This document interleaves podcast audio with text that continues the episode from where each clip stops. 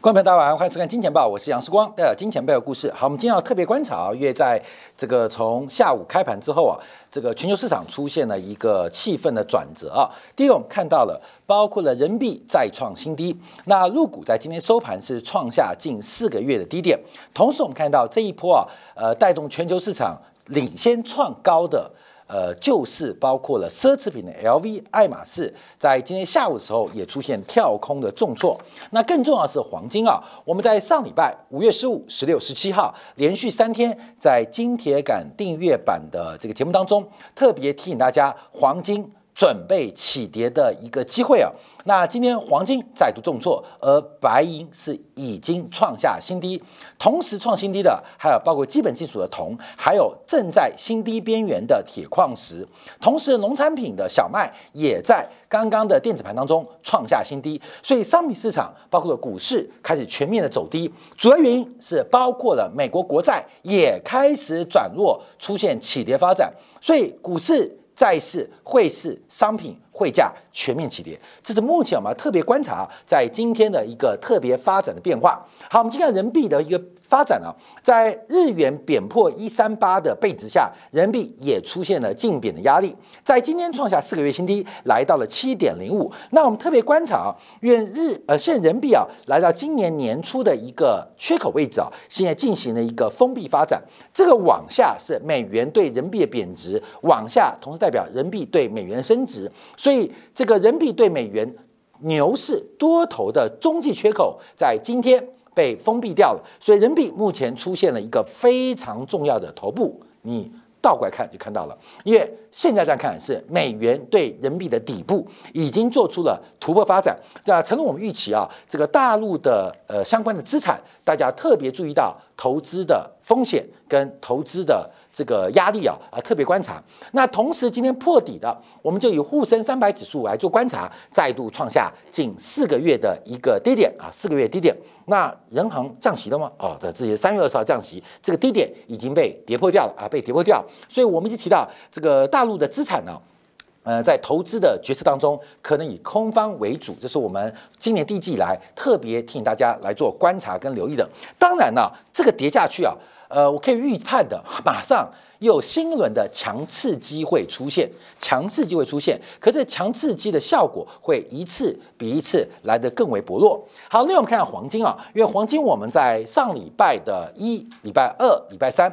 在金铁杆定元版，我们很久没有投出呃丢出这个大类资产的投资方向，其实很多金铁杆已经没有什么耐心了啊。说我们上礼拜一、礼拜二、礼拜三连讲三天，那既然你要投资，你要投机，你就看好黄金右侧起跌的发生。那在五月十五号礼拜一节目做完之后，我们也分析过，因为按照金铁杆。我们算百分之三的下单量啊，就金铁杆人数很多嘛，有百分之三的人去下单量，可能啊，第一根六十分钟线的长黑，可能就是呃金钱豹的这些订阅版的呃观众朋友做出来的一个操作，当然风险跟机会并存，大家自己掌握。可是黄金的重挫，等一下我们要提到，特别观察到。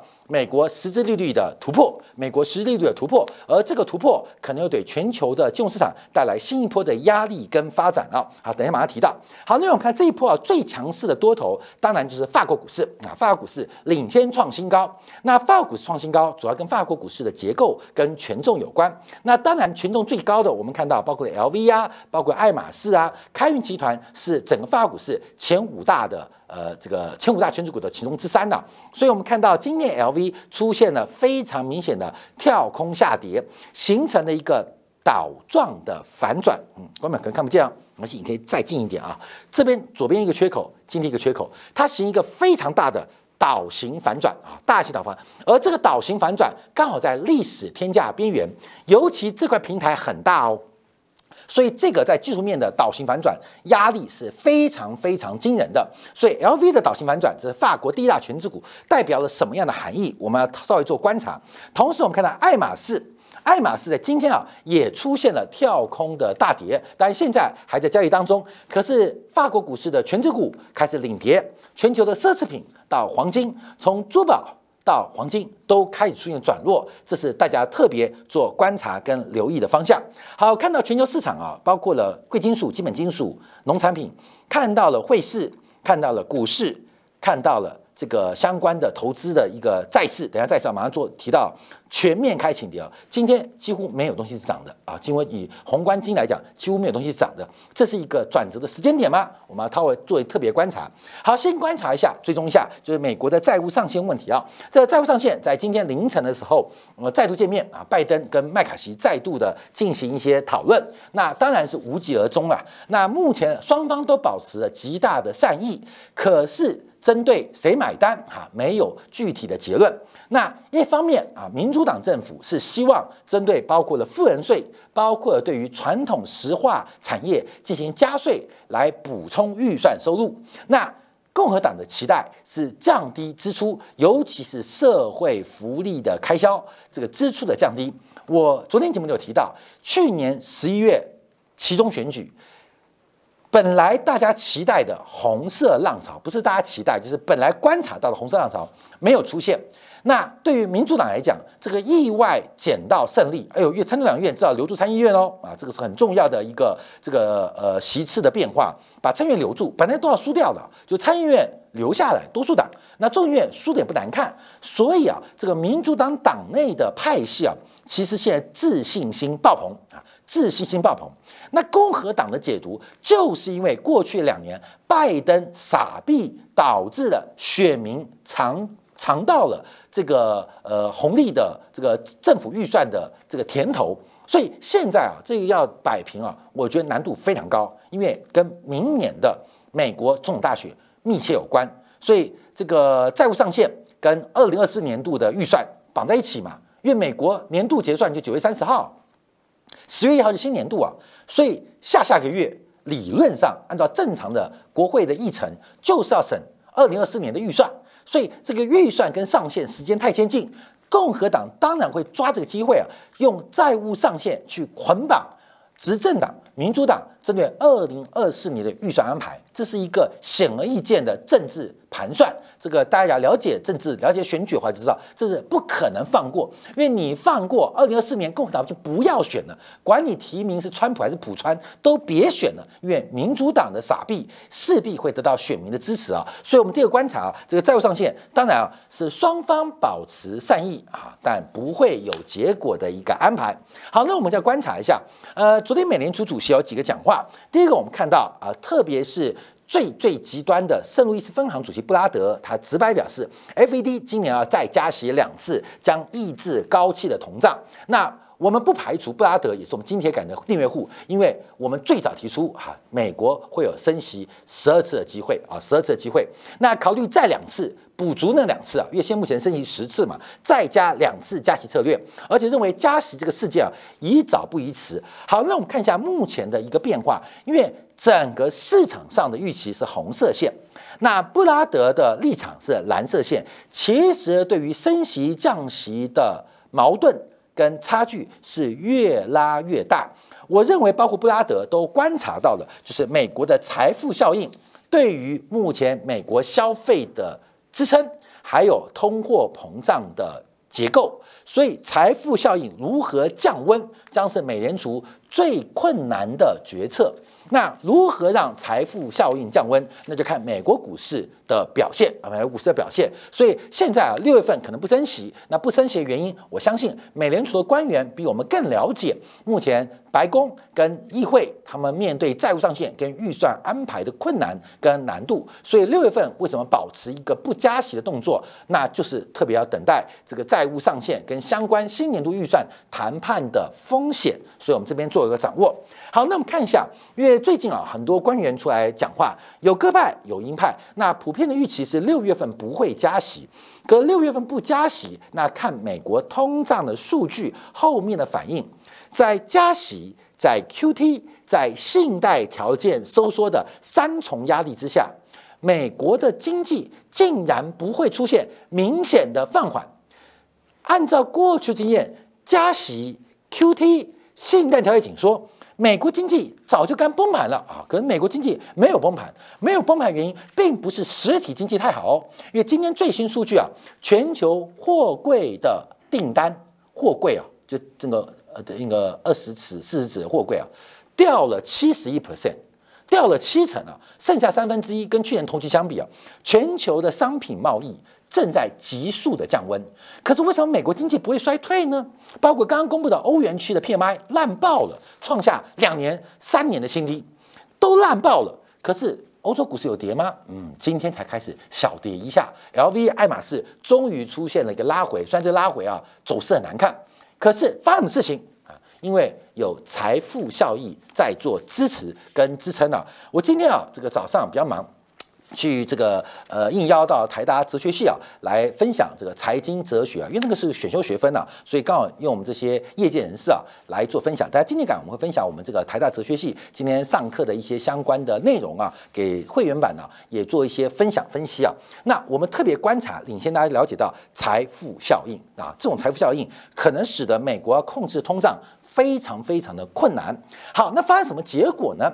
就是第一个，美国的这个降息。息的前景非常的暗淡，虽然暂停一次加息，可是未来继续加息的风险仍然依旧。在昨天晚上，我们看到到今天啊，美国一个月期的国债收益率又创下了一个新高，来到五点九零二。那另外包括像呃这个呃嗯两年期的。十年期的、三十年期分别都创下了两个月到三个月的新高，所以我们马上先观察，我们先要长天期的利率水平，因为我们这点节目观察啊，就职业曲线会不会出现熊斗，也就是倒挂出现收敛，因为倒挂一旦收敛，我们从去年底讲到现在的戴维斯双极就会发生。那我们一提到，只要倒挂一收敛，戴维斯双极就会发动，可是。过去这哎快一年呢，从去年第三季末到第四季开讲，这样算起来，从九月去年四个月加今年五个月，九个月了，没办法，倒挂不仅没有收敛，而且倒挂不断创下历史记录啊，历史记录，甚至啊，我们看十年期跟三个月期的国库券的利差一度接近百分之二，所以倒挂不断扩大。倒挂不仅没收敛，还扩大，使得我们观察的戴维斯双极一直没有出现。可是这种扩大是不可持续的，不可能持续的，因为这是个庞氏骗局。我在节目也提过。那现在要开始收敛吗？我们是从最长天期的三十年期的国债的利率水平来做观察。那我们的小编啊画出了几个轨道，还有包括了三角收敛。那目前在尾端可能要做出突破，所以从利率的水平还是从。价格水平现在都面临到一个非常关键的压力跟支撑。我们从价格观察啊，三十年期国债其实跟十年期国债一样，目前面对的是一个上升轨道的下端，也就是从前期反弹，它出现了一个叫做上飘骑行啊，上飘骑行，关键就是上飘骑，上飘骑行，就上飘骑行，拉远拉远看上飘骑行。那这种上飘骑行，基本上我们就会视为一个中继。也就是三十年期的国债，从长期技术面观察，要破这条支撑可能性极大。那同样的，从直利率的观察，也出现了一个叫做下飘骑行。那这种下飘骑行就是一个多头的修正，而这个多头修正也即将。在未来这一周可能出现关键的突破啊，大家可以特别做掌握。好，从最长天期的国债观察，我们要看到折率曲线跟实际利率。大家了解到，约十年期国债收益率跟两年期国债收益率倒挂几天了？倒挂了两百二十二天了，倒挂了两百二十二天了，倒挂两百二十二天。第一个是倒挂，倒挂很深，倒挂程度创历史最大。倒挂的时间多长？两百二十二天。这个两百二十二天有没有历史？有没有过去的经验可以参考？有，因为上次倒挂那么久，要回到一九八零年代的五月份啊，一九八年代的五月份啊，那时候四光大概四岁啊，四岁，可能各位观众朋友大概年纪也不大。上一次倒挂了四百四十六天，上次倒挂了四百四十六天，倒挂完之后怎么事？发生什么事情？倒挂完的隔年，台湾第一首富破产。台湾首破产，我们去年跟大家特别提到银行会倒闭，银行会倒闭。去年他说会吗？哪一家？就台湾的银行没倒，美国的大型银行先倒啊。银行倒闭是一个必然发生的事情，至于是哪一家、什么时候不确定，但必然发生，就跟我们会生、我们会病、我们会死一样，因为环境已经出现了。环境出现了。那现在新的指标就倒挂的天数，倒挂两百二十二天，上一次是倒挂四百四十六天，而这倒挂看着还会延续下去。所以上次的经验就告诉我们，低首付会破产。那这次低首付会不会破产？那我们就拭目以待。因为这种长期倒挂过程，它代表的是一个去杠杆。代表的是一个资产负债表不匹配，更代表的是美元强力的收缩，全球流动性的结束。所以上次台湾第一首富是谁啊？实信的蔡成洲、蔡成南兄弟，他们做金融的，他们也是做房地产的，对于利率是最敏感的。所以 duration 越长的企业，目前压力越大。那什么叫 duration 越长的？你就看这家企业的折旧跟摊提的年限。你就会知道谁是重资产跟 duration 最长的企业，越长的企业风险越大，特别大家要做观察。好，另外回来看实质利率啊，因为我们一直把这个 tips 啊，美国抗通胀节进行拆解，那拆解出来两块，第一个就是通胀预期，第二个实质利率。刚刚讲十年期呃收益率已经创下近两个月新高，好，那就两个组成嘛。A 加 b 等于 c，c 就等于 a 跟加 b 的中间的结构。我们可以看通胀预期啊，受到商品价格走低，而且强力的信贷条件收缩之下，其实通胀预期维持在百分之二点二到百分之二点四的水准，已经相当久的时间。那为什么利率走高呢？主要是实质利率开始做推升的发展。其实从四月份开始，实质利率就蠢蠢欲动。到五月份至今为止，我们看实质利率更是出现了二十二个 BP 的反弹。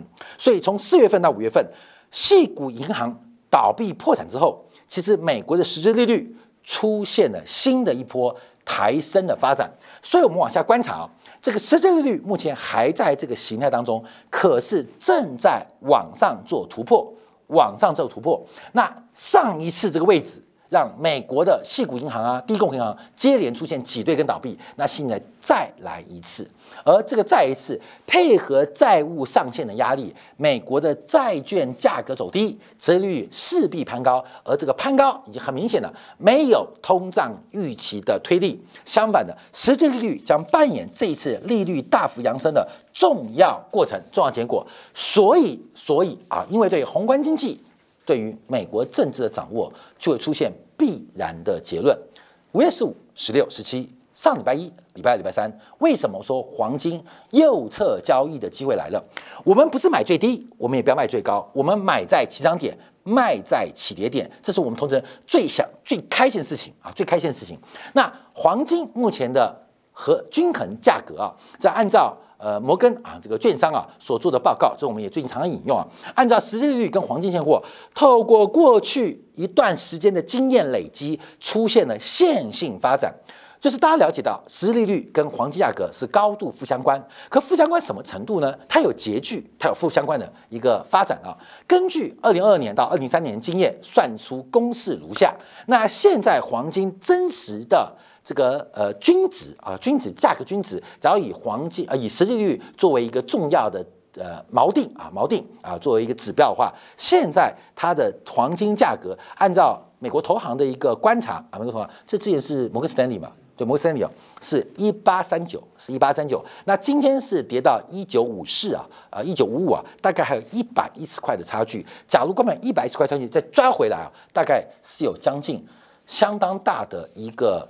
标准差的一个差距哦，嗯，所以你的安全边际有多少？你的安全边际有多少？安全边际好大好大。那安全边际你做对方向，它就变成安全收益啊。所以我们从上礼拜一二三啊，连做三天，今天已经是礼拜二了，又过了一个礼拜。现在黄金的方向，成了我们的预期，正在往这个方向做发生。好，除此之外，我们看到，因为长期利率抬高，也使得美国的按揭贷款利率重新逼近百分之七。重新逼近百分之七，那这就非常妙了，因为这百分之七啊会干掉需求，可是也会干掉供给。现在的商品环节、商板、商品的交换环节，需求不振，可是供给更差。那有没有供给弹性？哎，不要忘记哦，这就是我们两年多前在当时货柜航运，阳明还不到十块，在票面以下。长荣还在净值以下，我们特别用供给弹性跟需求弹性来抓到了海运股的起涨位置。我现要提到，供给弹性跟需求弹性，利率大幅走高，直接伤害了需求。可是利率大幅走高的预判，会不会也伤害了供给？到底是不想买还是不想盖？假如不想盖的弹性比不想买的弹性大，那美国的房价会形成一个叫滞胀，没有交易量，可是价格跌不动。那最后如何进行市场出清？那会非常非常的惨烈哦，会非常非常惨烈哦。好，我们再往下观察，好，就是今天日元啊，因为日元也创下半年新低啊。我们将来会做个专辑啊，专辑让大家回顾从今年一月、二月、三月、四月这四个月，你看看坊间的节目，坊间的财经大 V，所有的投行是怎么看日元、怎么看美元的？怎么看就看美元，现在没人讲喽啊！日元一度看升到一百一十五块，美元恐怕会跌破九十八，跌破一百。现在都闭嘴了啊，都闭嘴了啊！国民自己搜寻，不管是财经节目，还是这大 V，还是投行，是怎么看的？现在哎，人多的地方不要去。当大家看衰美元的时候，你就记住，筹码不会在散户手上。筹码会在主力手上。好，日元创下半年新低。假如日元对美元观察的话，日本股市现在正用汇率贬值方式来替代日本股市上涨。但日本股市今天也不太妙啊？为什么？因为日本股市今天出现了开高走低的发展，一个。乌云罩顶啊，乌云吞噬啊，这个长黑吞噬啊，是不代表这一波疯狂的日特估行情也要结束？所以我一直在节目提到，什么中特估、日特估、中国特色估值、日本特色估值、法特估、美特估，什么都来了。这种特色估值是非常反科学的，反科学不代表不对啊，不代表操作不会赚钱，可长期一直反科学，那一定。会有人来买单，所以我们看到日元的贬值也要做观察。好，另外我们从换汇的逻辑做掌握，那日本的换汇成本开始重新下滑，包括职业曲线的控制，会不会使日元再度回贬来挑战一百五十一块的价格对一块美金？那这个几率跟概率。正在放大跟扩大。好，今天礼拜二，这个市场上出现一点诡异的转变气氛。原来的多方强势股，不管是在商品类，不管是在个股，呃，个股板块，还还包括了汇率，包括了债市，都出现了一个非常重要的转折位置或转折讯号。那后面的发展如何？大家特别观察，尤其是直利率倒挂收敛，戴维双极讲了九个月，狼来了，老杨，狼来了，你是放羊的孩子，狼来了。